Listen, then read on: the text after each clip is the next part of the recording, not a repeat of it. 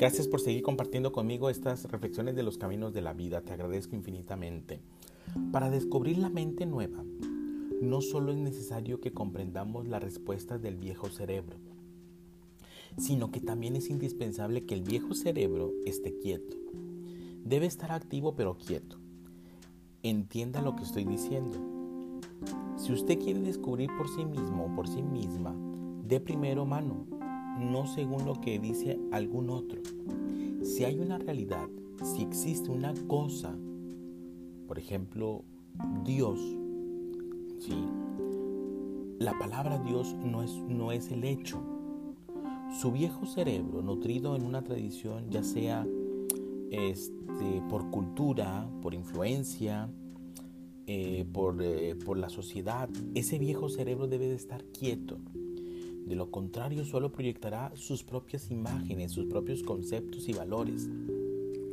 Pero esos valores, esos conceptos, esas creencias son el resultado de lo que usted le han dicho o son el resultado de sus propias reacciones a lo que le han dicho. De modo que es inconscientemente usted dice, esta es mi experiencia.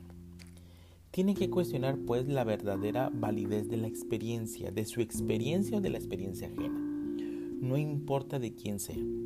Así, mediante el cuestionar, y el investigar, el interrogar, el requerir, el mirar, el escuchar atentamente, el viejo cerebro se aquieta.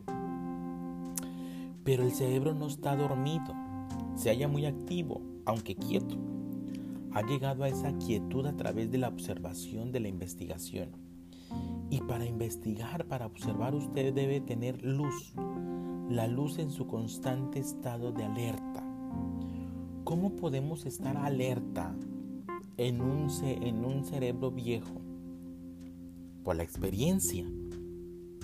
La experiencia es la que nos va a dar la luz para poder estar alerta a lo que nos suceda en un futuro. Por eso el cerebro siempre debe de estar quieto para poder reaccionar a lo que uno está viviendo, a lo que uno está pasando.